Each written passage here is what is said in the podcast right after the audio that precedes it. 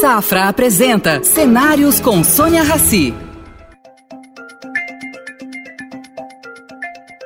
Bem-vindo, Abílio. Bem-vindo ao programa Cenários, que é uma parceria do Banco Safra e do Estadão. Vou começar conversando justamente com o problema que hoje o Brasil vive. O Brasil e o mundo vive, vivem hoje uma crise econômica, uma mudança econômica, né? porque ninguém tem dúvida que a gente vai sair dessa crise de uma maneira muito diferente. Vamos ser seres diferentes até. Você consegue ver algo para daqui três, quatro, cinco anos? Uma empresa consegue se planejar num cenário desse?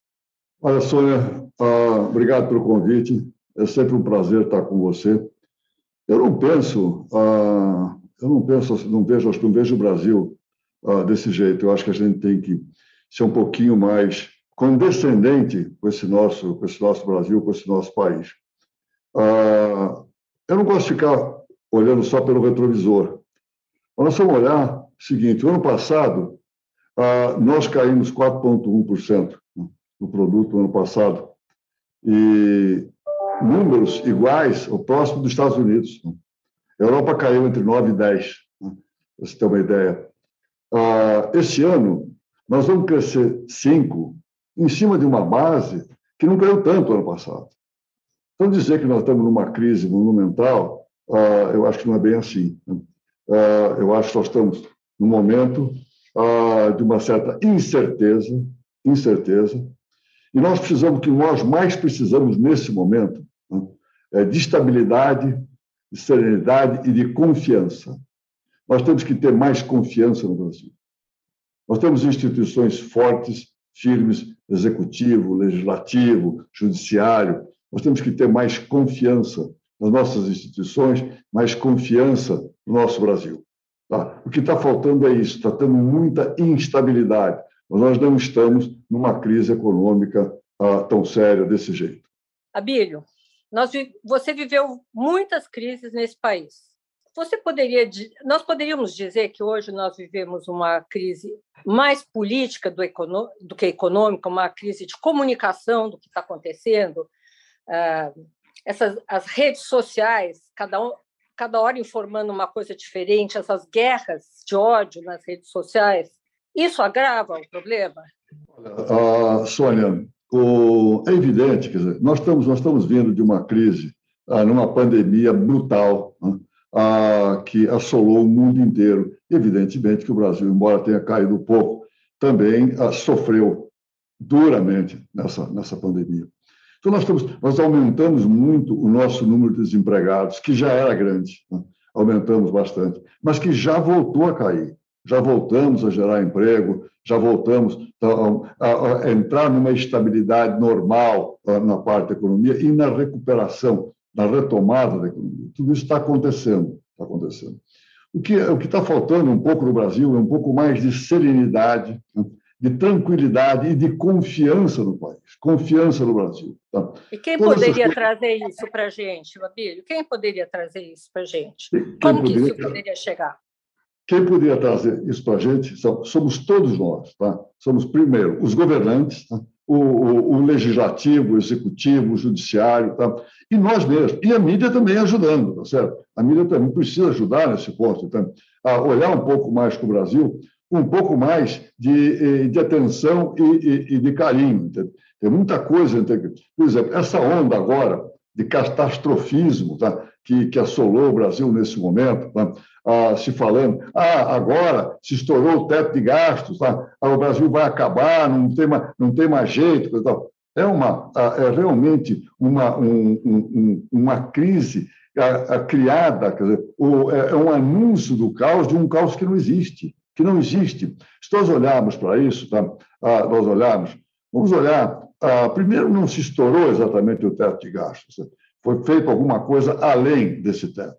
Se olhar para esse número tá, e ver quanto que isto impactou a percentagem dívida PIB, quanto que cresceu a dívida em relação ao PIB, por isso que foi feito agora, para atender aqueles que precisam no Brasil, para atender os vulneráveis, para atender aqueles que mais precisam, para dar um pouco mais de conforto para eles, dar um pouco mais de vida, tá? com esses 400 reais que está sendo anunciado, tá? Para ah, que isso será feito nesse novo auxílio está sendo dado, que será dado agora ah, pelo governo para os vulneráveis.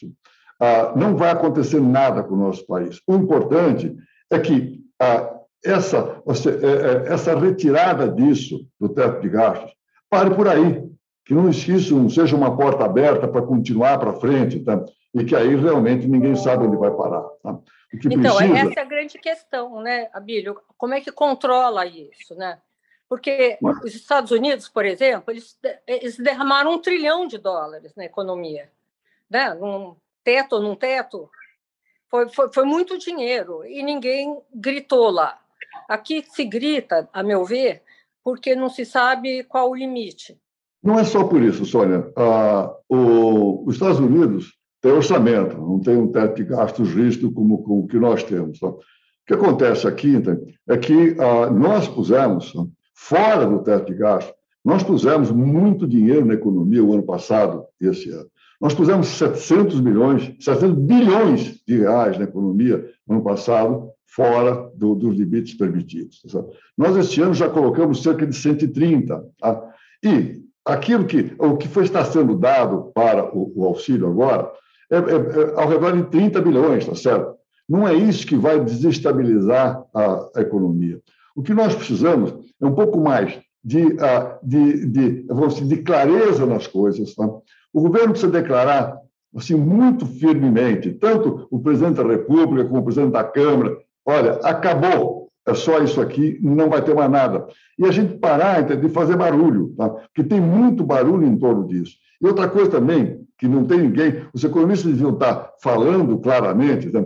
ah, além, ah, esse, esse dinheiro que pode estar sendo ah, dado acima do teto de gastos, ele vai para as famílias, ele vai para, ou para a população, ele volta para consumo, tá? ele volta para a economia, não é dinheiro que desaparece, tá? ele volta e vai, sem dúvida nenhuma, ajudar na retomada. Precisamos levar em consideração isso. Tá? Agora, é, tudo isso é precisa ser feito com mais, com mais tranquilidade. O, o, o governo, o presidente da República, o presidente da Câmara, tem que se preocupar um pouco mais de, com essa, você, com, dar mais confiança ao nosso povo, dar mais confiança ao nosso país. Está faltando confiança, inclusive, seja um dos problemas que nós temos nos debatido atualmente, é com a inflação. E a inflação é perversa, a inflação ah, é, é terrível. Né? Agora, uma das coisas que mais está pressionando a inflação nesse momento é a taxa de câmbio. Né? a taxa de câmbio, que não representa de jeito nenhum os fundamentos macroeconômicos ah, brasileiros, tá certo? Nos, nos fundamentos macroeconômicos, nós não temos, a, a, taxa de câmbio não pode passar de cinco reais. O, o, o, o mais certo seria alguma coisa ao redor de 4,50, ou talvez até menos. Quando nós temos uma taxa de câmbio do jeito que está, ela pressiona demais a inflação ela pressiona demais os preços, influencia tudo. E para que, por que, que nós. Como é que a taxa de câmbio pode cair? Não é por, por, por atos do Banco Central, não. É por confiança no nosso país. O dinheiro só sai. O dinheiro não tem voltado. Tá? O, o dinheiro, nós precisamos de fluxo para este no, no, no Brasil para que o dinheiro entre novamente e para que nós tenhamos uma taxa de câmbio mais ajustada e vamos deixar de pressionar a, a inflação. O, o, Brasil tem tudo tá, para fazer 5% de crescimento esse ano, e já tem gente aí fazendo prognóstico de que o ano passado vai ser um ano até de menos meio por cento. Eu já vi nesses dias gente falando isso. Acho que isso é uma temeridade de falar coisa desse tipo. Nós não sabemos. Vai depender fundamentalmente do nível de investimento. Sem investimento, nós não vamos crescer. Sem Mas investimento, para crescimento precisa de confiança, né, Abílio? Precisa de confiança Desculpe, investimento. Desculpe, Sônia. Acontece o seguinte: não importa ah, o, o que, que seja, nós precisamos de investimento. Sem investimento, nós não vamos crescer. E para ter investimento, nós temos que ter investimento privado, porque investimento do governo, o governo está muito endividado, não tem condição de fazer grandes investimentos. E nós somos do capital interno e externo. Na hora que nós dermos confiança, que nós demos, que nós demos segurança política e segurança jurídica, virá muito dinheiro de fora. Baixará a taxa de câmbio e nós vamos ter muito mais investimento nesse país, fazendo com que nós possamos realmente voltar a ter o crescimento que nós precisamos.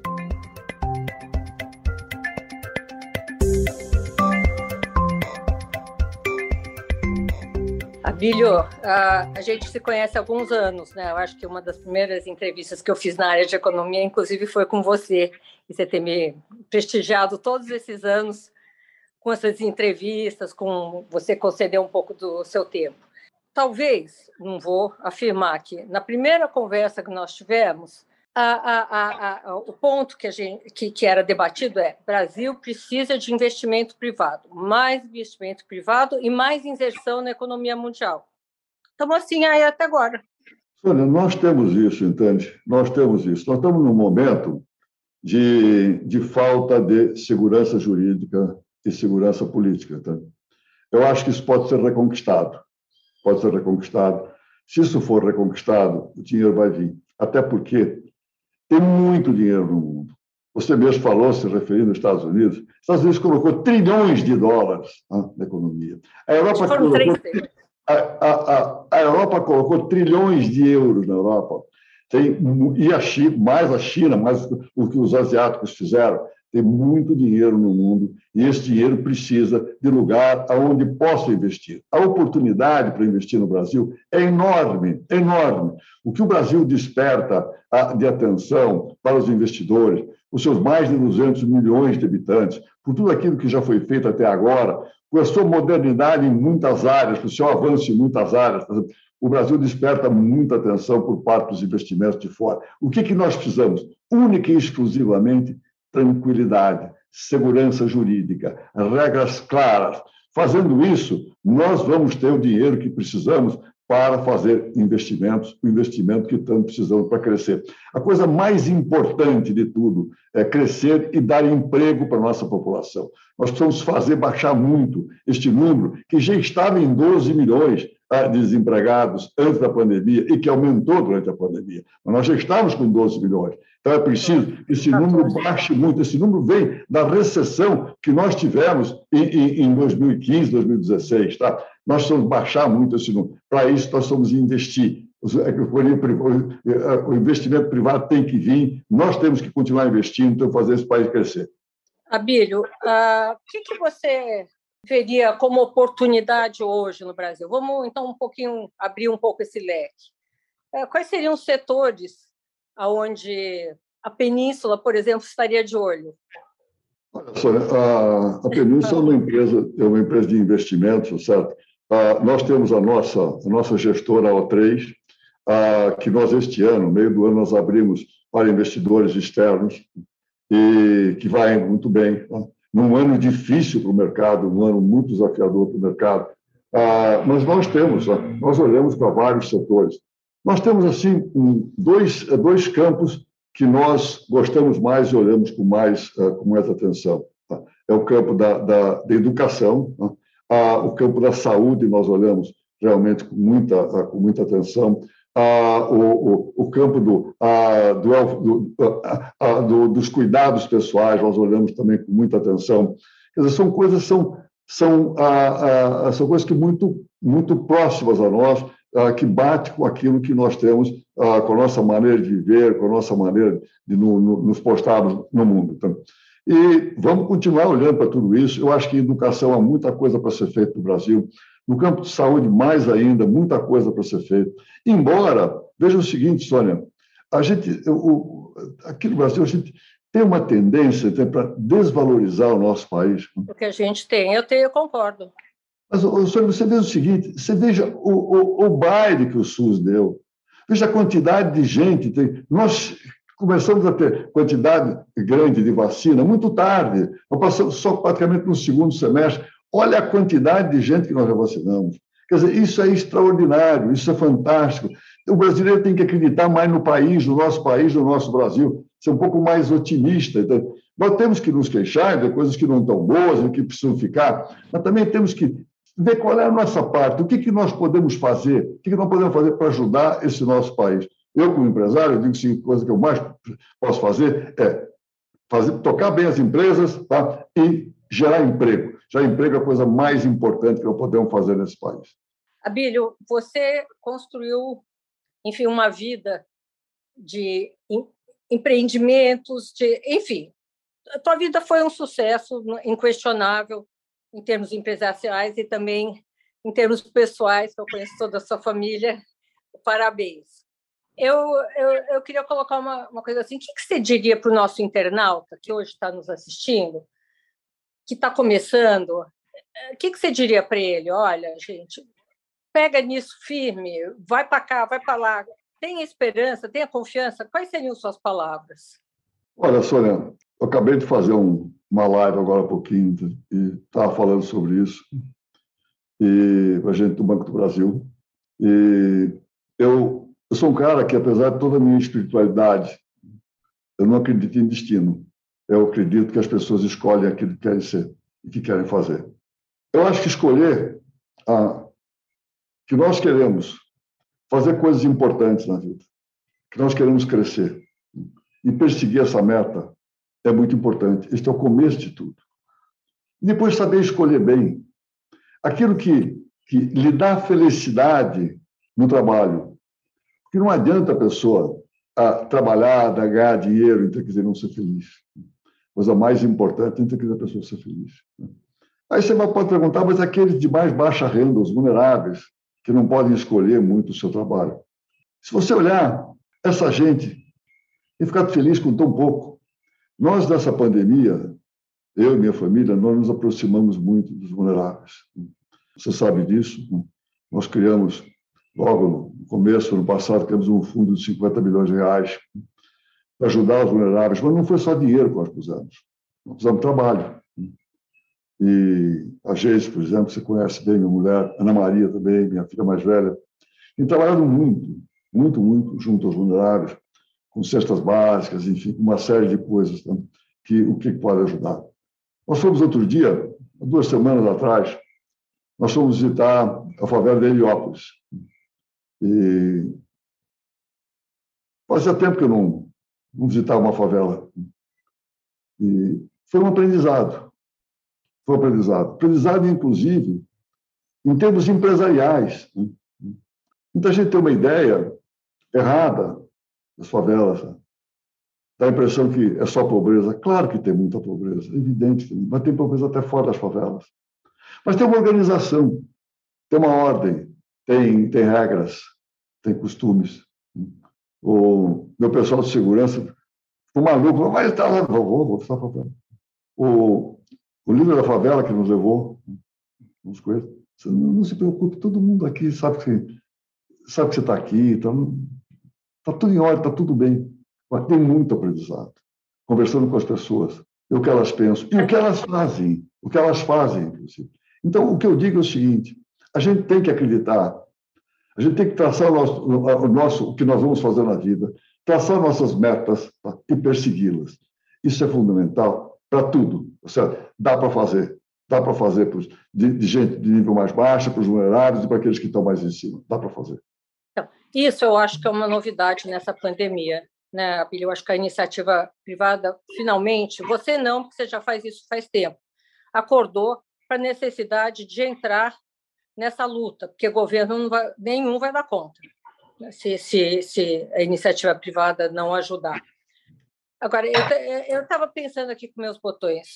Você, quando começou, entrevistava gente, provavelmente você procurava um perfil de pessoa para trabalhar com você, né? Hoje, quando você entrevista gente para trabalhar com você, o perfil é diferente? Como é que eu, eu, você poderia definir essa diferença? Olha, Sônia, uh, eu sempre, hoje eu entrevisto muito pouca gente, mas uh, não mudou de quando eu entrevistava muita gente para agora. Eu olho sempre, a primeira coisa que eu olho é se essa pessoa cola com os meus valores. Ou seja, eu olho primeiro a pessoa e depois a sua capacidade. Mas você sempre fez isso? Eu sempre fiz isso, Sônia. Você nunca olhou mais a técnica, a parte técnica, do que é claro que essa você parte? Olha a técnica. Só que o que eu disse, Sônia, é o seguinte: eu olho primeiro né, a parte da pessoa, se ela cola com aquilo, com os meus valores, aquilo que eu acho que são os valores de uma pessoa do bem, né? Aí, para depois olhar a parte técnica, para depois olhar aquilo em termos da sua capacidade, o skill das pessoas, tá certo? As coisas não mudaram. Tá? O que acontece é o seguinte, Sônia. Ah, Mas hoje... você não acha que os valores, Abília, desculpa, você vai brigar comigo, que eu já sei. Uh, uh, hoje, você dá um Google e você, a parte técnica, você encontra mais fácil. Será que essa parte de valores, de, de, se identifi de identificação, de propósito, hoje não é muito mais importante do que era? Sônia, eu acho que. não, não, né? Não, não, mudou nada nessa pandemia. Os valores são muito importantes. O que é, está o que tá mudando hoje, que tem coisas que, que você precisa olhar, é que hoje nós estamos numa, uh, numa, num mercado de trabalho onde você tem muita oferta de mão de obra em certas coisas, em certos campos, e você tem uma falta enorme em outros. Por exemplo, no digital, você tem muita falta de. Você tem escassez de mão de obra qualificada com capacidade no digital. Por quê? Porque o mundo está voltado muito para isso. O mundo está voltado para inovação, o mundo está voltado para tecnologia, e nós não formamos gente suficiente até agora nesse campo da tecnologia, no, no, no, no digital. Então, isso, é, hoje, quando você, você fala, não mudou, não mudou nada. O que mudou é que o mundo hoje está caminhando numa velocidade extraordinária, numa velocidade fantástica, e a parte de inovação, a parte de tecnologia, hoje é fundamental e preponderante. A empresa que não tem hoje um pé no digital e uma característica de inovação passa a fazer parte velha, do, do, velho mercado, tá? e não do novo mercado, que são as empresas do digital.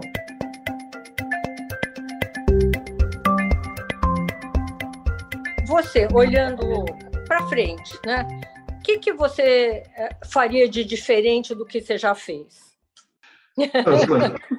Eu, eu, eu, eu, eu, sou, eu sou um cara, ah, dentro da minha espiritualidade, eu sou um, cara assim, muito agradecido a Deus né? por tudo aquilo que eu, que eu sou, por tudo aquilo que eu faço. Né? E eu não faria muita coisa diferente né? do, do, do, do, que eu já, do que eu já fiz e do que, do que, do que, eu, que eu venho fazendo. Ah, eu acho o seguinte: eu também estou num aprendizado eu também estou no aprendizado. Né? Ah, um pouquinho antes de, do início dessa pandemia, eu fui para a China com 23 pessoas da Península, tá? para estudar a China. Né? A China, sim, mais profundamente, estudar as empresas, contato com as empresas, uma série de coisas. Para quê? Para aprender. Aprender, aprender, aprender. Eu sempre fui, então, um cara que sempre procurei aprender, sempre fui muito mais um copiador do que um inventor, certo? Então, hoje, você precisa olhar qual é o mundo de hoje, qual é o atual, o que está acontecendo hoje. Né? E se adaptar a ele. Alguns têm mais dificuldade, outros menos dificuldade, mas você tem que estar, tá, você tem que estar tá atualizado com o que acontece hoje. Né? Isso é muito importante. Vai fazer diferente. Né? Eu, não adianta, por mais que eu me esforce, ah, eu ganhar nos games do meu filho Miguel com 11 anos, tem chance. Nenhuma chance. Então, o cara é muito mais, ah, muito mais tecnológico nesse ponto do que eu, tá certo? Ah, é claro, ele tem. Mas uma... você tem um know-how de muitos anos. Eu tenho, eu tenho um know-how, mas não para certos tipos de, de, de, games em tecnologia. Tá? Ali precisa de muito, precisa até de habilidade manual em termos do que você, você tem que fazer. Então, então certas coisas para mim são um pouco mais difíceis, outras mais fáceis. Tá Mas a gente tem que estar, tá, Sônia, a gente tem que estar tá, ah, em linha com aquilo que tem de mais na ponta, mais moderno no mundo hoje em dia. O, quando eu ah, fui estudar nos Estados Unidos, lá atrás, pouca gente, aqueles que estão me ouvindo, tinha nascido em 65, quando eu fui estudar nos Estados Unidos. Eu, antes de estudar, de estudar economia, eu fiz um, um curso de marketing na Universidade de, de Ohio, em Dayton, né? e tinha um professor eu, dizia assim: persiga o atual, persiga o, o, o moderno, persiga o do momento, não se volte para o passado. Não tente re recuperar o passado e fazer com que o passado volte. O passado não volta mais. Tá? Persiga a modernidade. Isso nós precisamos fazer. Nós temos que encarar o mundo de hoje e largar os saudosismos do, do, do, daquilo que já passou. Então, temos que ser capazes de nos adaptarmos a isso. Agora, se olhar para essa pandemia, para tudo aquilo que aconteceu né, até agora, ah, nós fizemos na Península, nós tivemos muito home office, muito. Nós tivemos alguns meses né, que ficamos fechados todo o tempo. A nossa produtividade não caiu. Não caiu. Ah, em alguns campos, até podemos dizer que, que até subiu alguma coisa. Mas foi muito duro para as pessoas, principalmente para as mulheres, aquelas que têm marido, filho, criança pequena. Durante o ano passado, as pessoas não iam para a escola, ficavam em casa fazendo a, a, o, o trabalhos online, tendo, tendo aulas online, precisando da mãe para ajudá-las na, na, nas aulas online, com o pai em casa trabalhando, a mãe trabalhando, e dispensava os empregados, tinha medo que eles voltassem para casa e, e passassem, e eles pegassem Covid. Hoje, nós estamos assim com muita atenção tá, para a saúde mental, olhando muito para todas as pessoas. Isso tá, é uma coisa assim humana, tá? nós olharmos para as pessoas de uma forma realmente humana. Tá? Ah, tentarmos entender ah, o que se passa dentro delas, quais são as dificuldades. Isso até aumenta a produtividade quando você olha para as pessoas desse jeito. Mas não é só para a produtividade, quer dizer, ou, ou, vamos olhar, então, quer dizer, vamos olhar de uma maneira dizer, humana, vamos olhar de uma maneira, então, quer dizer, olhar para o social, para as pessoas, enfim, e aquilo que elas representam. Tá? Acho que tem esses aprendizados na pandemia. Acho então, isso a pandemia mudou, né? Isso a pandemia mudou eu acho. O olhar para o outro.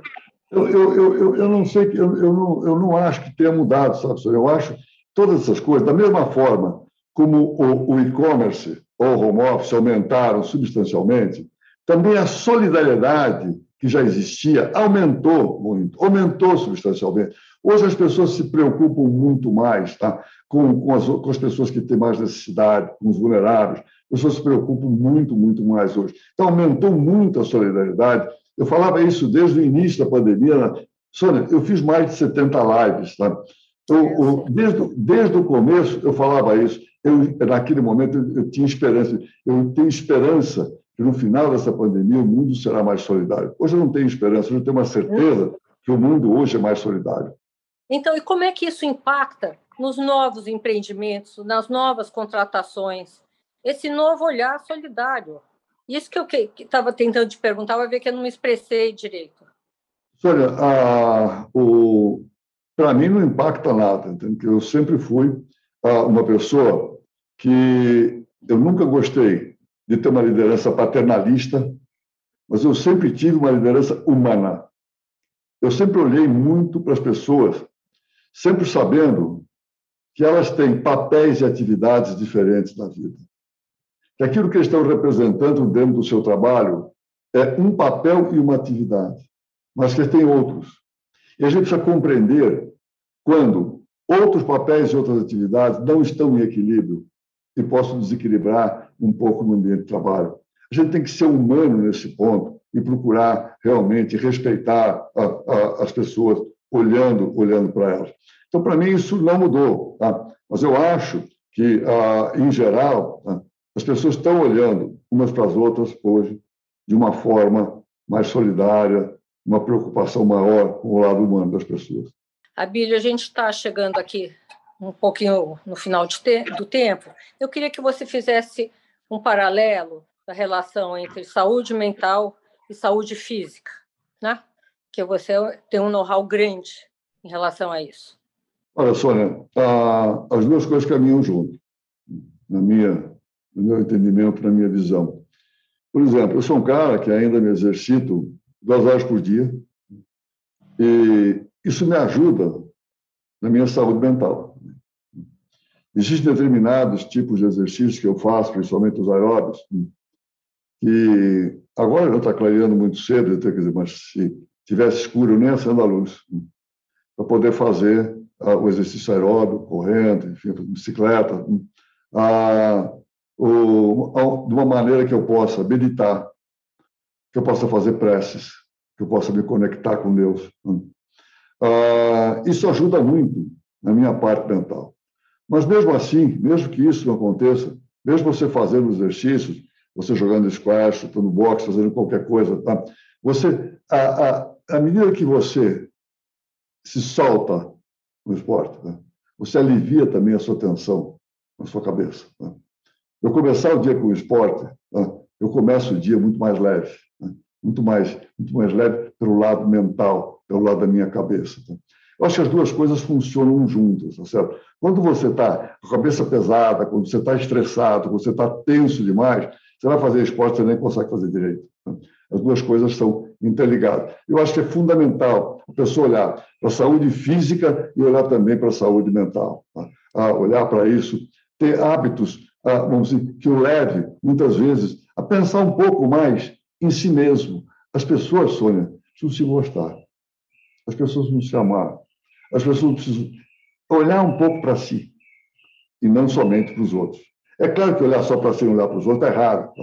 As pessoas precisam olhar um pouco mais para si e ver aquilo que te faz melhor, que te faz bem. Abílio, eu vou te fazer, então, agora, essa é a última pergunta, né? O que é Deus para você? Deus para mim, Deus para mim é um amigão tremendo. Ele tem sido para mim um amigão nessa vida realmente sensacional.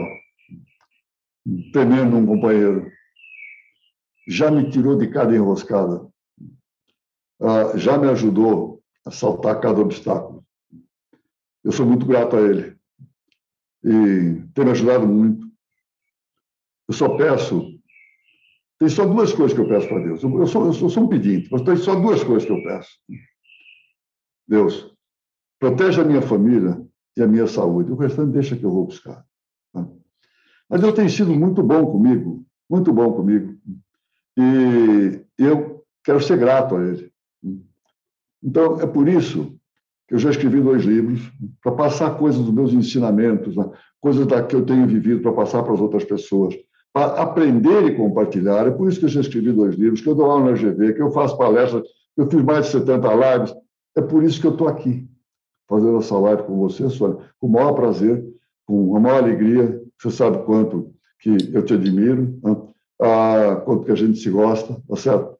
E é por isso que eu estou aqui com o maior carinho e com o maior prazer. Olha, Bílio, super obrigada. Que a sua jornada seja longa e produtiva, que você dobre todos esses anos passados e mais igualmente na frente. E obrigada pelo seu tempo, obrigada pela sua aula de vida aqui. Obrigado pelo teu convite, Sônia. Obrigado. Tchau. Namastê. Oferecimento Safra. O Safra te convida a pensar. E daqui para frente? Estar onde se sente seguro, onde valores importam. Esse é um bom lugar daqui para frente. Daqui para frente, repense seus investimentos e conte com os especialistas do Safra. Abra sua conta e invista Safra. Saiba mais em safra.com.br.